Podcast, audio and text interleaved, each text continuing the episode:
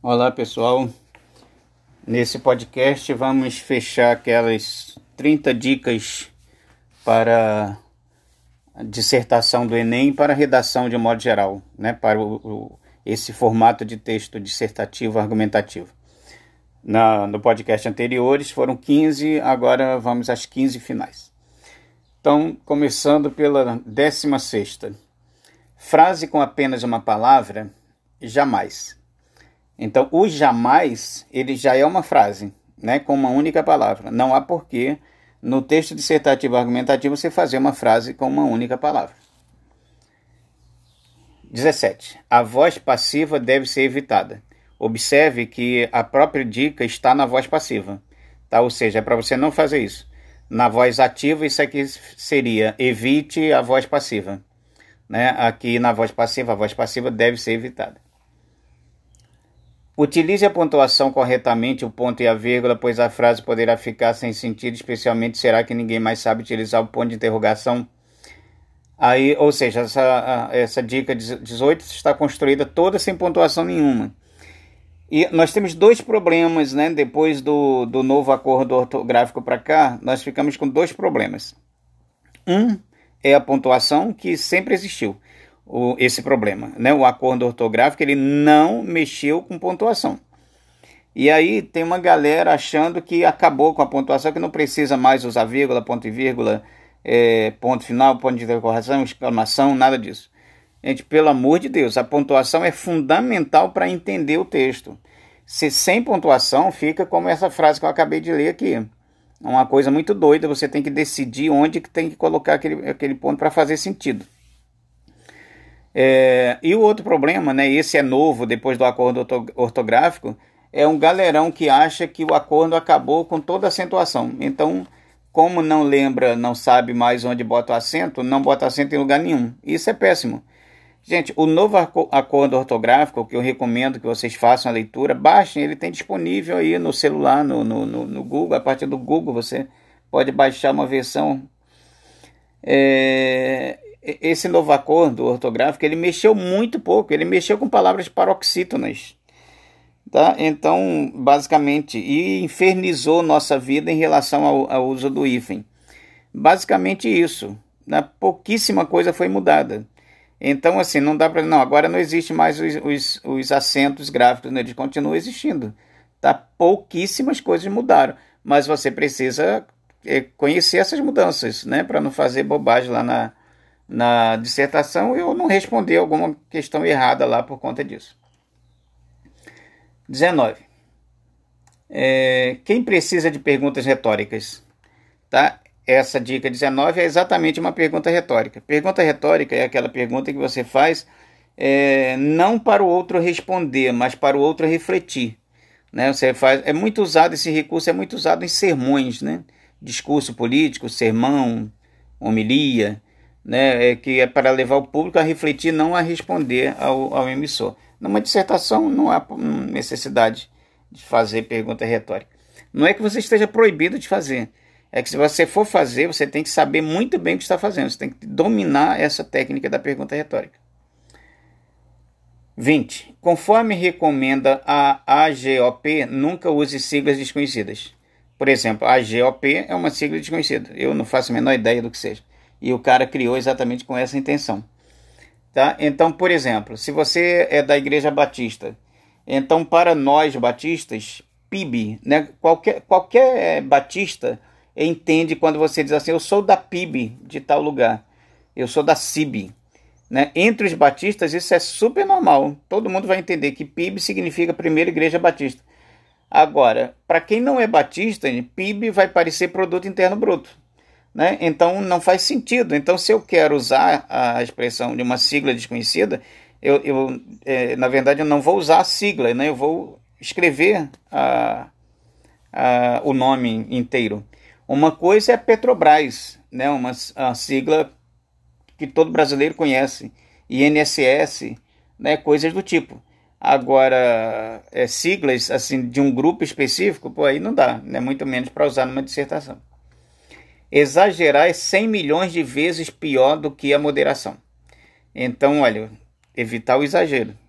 uh, em figuras de linguagem, né, vocês já viram a hipérbole, por exemplo. Né? hipérbole é uma figura que indica exagero.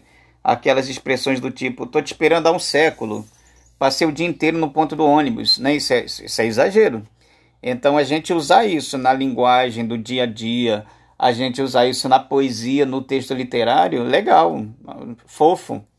Agora, numa dissertação não cabe, gente. Entenda que a dissertação ela é um texto técnico.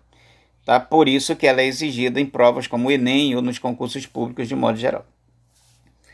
Analogias na escrita. Ah, não, desculpa, a 22. Evite mesóclises. Repita comigo. Mesóclises, evitá-las-ei.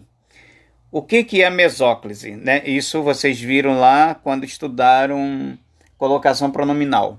Né? Você tem a próclise, né? quando o pronome é colocado antes do verbo, ênclise, quando é colocado depois, e a mesóclise, quando é colocado no meio. Essa construção ela é muito comum em, em textos clássicos. Né? Ela aparece em traduções da Bíblia, ela aparece em Machado de Assis, é quando você coloca o pronome no meio do verbo, no caso do futuro e do presente. Olha, evitarei, né? Evitarei, futuro do presente. É, e aí, para causar, para impressionar, eu digo evitá-las-ei. Ou seja, eu coloquei o pronome las, né? Exatamente no meio do, do verbo. Tá? É... 23. Analogias na escrita são tão úteis quanto chifres numa galinha. Analogias né, são aquelas comparações. Tá? Essas comparações ou analogias elas são muito importantes, né, são muito utilizadas e até fofinhas em sermões bem elaborados por pastores, em homilias bem elaboradas por padres, às vezes até em discurso político bem elaborado. Agora, numa redação, numa dissertação, ah, num texto literário, no texto literário é a coisa mais fofa do mundo, né? Jorge Versilo, por exemplo, dizendo o amor é que nem maré, né? Esse que nem que pertence à linguagem popular. Então, olha, no, no texto poético pode tudo. Agora, não numa dissertação, né? Fazer essas analogias, essas comparações, desnecessário. 24. Não abuse das exclamações, nunca. O seu texto fica horrível. Aí essa frase está com um monte de, de exclamações. Né? Exclamação é aquele ponto usado né, para indicar emoção, impacto. E exatamente no texto dissertativo não cabe emoção. Ele é um texto técnico, ele tem que ser um texto frio. Não cabe esse tipo de coisa. 25. Evite frases exageradamente longas, pois estas dificultam a compreensão da ideia nelas contida, e por conterem mais de uma ideia central, o que nem sempre torna o seu conteúdo acessível, forçam desta forma o pobre leitor a separá-la nos seus diversos componentes de forma a torná-las compreensíveis, o que não deveria ser, afinal de contas, parte do processo da leitura, hábito que devemos estimular através do uso de frases mais curtas. Ou seja, isso é um exemplo de uma frase longa e desnecessária. Por quê? Porque você se perde, o risco de você se perder. Gente, a dissertação do Enem ela, ela é feita sob pressão né? Não é só a dissertação, a dissertação é feita num dia. Você tem cinco horas de prova. Então eu recomendo sempre que você deixe a dissertação por último. Deixa, aliás, desculpa. Eu recomendo sempre que você deixe as questões por último e que no dia da dissertação seja a primeira coisa a fazer. Tá? Ou seja, começou a prova, faz logo a dissertação. Por que, que eu sempre recomendo isso? Porque se ruim de tudo, gente, eu não estou recomendando ninguém a chutar, não. Eu quero que todo mundo faça a prova com segurança. Né? Qualquer, seja do Enem, seja qualquer vestibular ou concurso que você for fazer. Que você tenha segurança para fazer. Agora é o seguinte: vamos imaginar que você está lá fazendo a prova na sua velocidade e faltando 30 minutos, né, a pessoa foi lá e sinalizou no quadro que falta 30 minutos para acabar a prova e você ainda falta, você tá, ainda tem lá para você fazer 10 questões. Aí o que, que você faz nesses 30 minutos? Bom, eu ainda tenho 10 questões, eu vou resolver 5 aqui com segurança e não vai dar tempo fazer tudo, eu vou chutar as outras 5. Ok, né? no desespero é, é, é, é a solução. Agora, você não vai chutar na dissertação, você não pode deixar a dissertação incompleta. Né? E, e outra coisa, quando você chega ao final dessas 5 horas, você já está muito cansado, né? Isso os que ficam até o final, né? Alguns é, terminam antes. Beleza. Mas aí você vai estar mentalmente cansado para fazer uma dissertação de 25 a 30 linhas. Então, quando você chega lá, a prova começou, resolve logo a dissertação, tá? Porque aí o tempo que sobrar é o tempo que você vai ter para fazer as questões. Você vai calcular isso, né? Dividir isso, organizar isso. Agora, deixar a dissertação por último é a maior furada, tá? E pelo amor de Deus, frases longas são desnecessárias. As frases, períodos são curtos. É, se você for fazer uma dissertação com quatro parágrafos, que é o ideal, né, você vai ter um parágrafo para introdução, você vai ter é, dois parágrafos para desenvolvimento e você vai ter um parágrafo para conclusão, né, apresentando uma sugestão de solução do problema abordado. Pronto, quatro parágrafos, ótimo. Você pode fazer cinco, ok, mas quatro assim é o, é o desejável. Né? E aí esses parágrafos, né, a, a, questão da quantidade de linha por parágrafo, isso não é, não é relevante, né, não tem assim determinado, determinada quantidade de linhas, né, é, desde que ele não seja tão curto e não seja tão longo, para poder dar essa divisão aproximada, você, você ter no final das contas entre 25 e 30 linhas, que é a dissertação ideal no, nos moldes do Enem. Tá? Então evita as frases longas, pelo amor de Deus. 29. É... Não, não é 29, não. Aquela da frase longa foi a 25. 26. Cuidado com a ortografia para não estrupar a língua portuguesa. Aí aqui na escrita, né, eu vou disponibilizar o link no, no, meu, no meu blog, onde vai estar esse material escrito. Aí o ortografia ele escreveu com H, o estrupar, né, que deveria ser estuprar, o língua ele acentuou e o português ele botou com Z para mostrar, né, para dar exemplos de, de erros né, é, ortográficos. Né? Então, pelo amor de Deus, é muito importante você ter esse cuidado, tá? De C, S, C cedilha, X, esse negócio todo. E o estrupar ninguém merece, né? Aliás, né, é, é, a cultura do estupro é uma desgraça que a gente precisa combater e da mesma forma que a gente precisa combater a cultura do estrupo, né? Porque é outra desgraça. Bom, é, 27. Seja incisivo e coerente, ou não. Tá aqui claro que ele está brincando com esse ou não, né? Porque você precisa ser coerente. A gente estudou coerência, né? Vamos voltar lá nas aulas lá para trás. A gente falou de coerência, é, coerência, é, é, coesão referencial, coesão sequencial e coerência. Coerência é o que dá sentido, né? Para um texto ser coerente, ele precisa ser coeso, ele precisa ter os elementos de coesão. É, porque o que, que é a coerência? A coerência é o sentido do texto.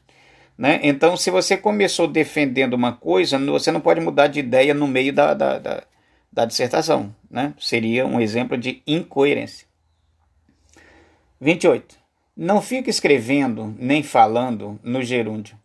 Você vai estar deixando seu texto pobre e estar causando ambiguidade com certeza você vai estar deixando o conteúdo esquisito, vai estar ficando com a sensação de que as coisas ainda estão acontecendo. E você vai estar lendo esse texto, tenho certeza que você vai estar prestando atenção e vai estar repassando a seus amigos que vão estar entendendo e vão estar pensando em não estar falando desta maneira irritante. Essa maneira irritante, né, que a gente chama de gerundismo, usado principalmente no pessoal do telemarketing, né? Uma coisa horrorosa que ele, Senhor, eu vou estar providenciando, eu vou estar resolvendo seu problema. Não, gente, não é bonita essa linguagem. Tem, um, tem uma galera que usa isso achando que está tirando uma onda danada. Né? Às vezes é até pessoas bem formadas, né? professores, pastores, advogados, padres. Às vezes né, esse pessoal tem um, é, faz um uso equivocado achando que está tirando uma onda danada. E não está, gente. Isso é um erro do ponto de vista da nossa língua, da nossa gramática, essa, esse exagero no uso do, do gerúndio. 29. Outra barbaridade que tu deves evitar-te é usar muitas expressões que acabem por denunciar a região onde tu moras, carajo. Nada de mandar esse trem, vixe, entendeu, bichinho?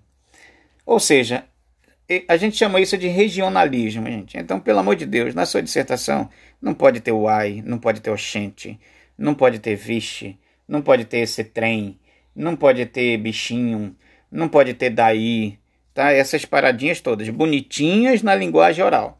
Lá naquele, naquelas aulas, lá no início do ano que eu trabalhei com é, habilidades exigidas na dissertação do Enem, aparece uma que é a é, que tem relação com marcas de oralidade.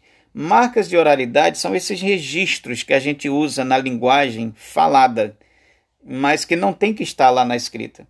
É, um exemplo, um outro exemplo é o pra. Esse pra, pega aquilo ali para mim, faz isso para mim. Esse pra na linguagem oral, né? Beleza, ok, tranquilo, mas ele não tem que aparecer na, na escrita oficial. Ele não faz parte da norma culta. Na norma culta ele é para, tá? Nunca para. E por fim, 30. Não permita que seu texto acabe por rimar, porque senão ninguém irá aguentar já que é insuportável mesmo o final escutar o tempo todo sem parar. A rima é a coisa mais fofa quando a gente está fazendo poesia. Na dissertação do Enem não cabe poesia, é texto técnico. Tá? Então, pelo amor de Deus, evite, mesmo que seja um acidente. Às vezes a gente provoca umas rimas acidentais. Na linguagem oral, é tranquilo. Agora, na, é, na dissertação, de jeito nenhum. Tá bom, galera? É isso então. Tá? Então estão aí as 30 dicas né, de como você fazer uma dissertação mais bonitinha, mais fofinha, né, com para ganhar bastante pontinho. Um abraço então para todas e todos.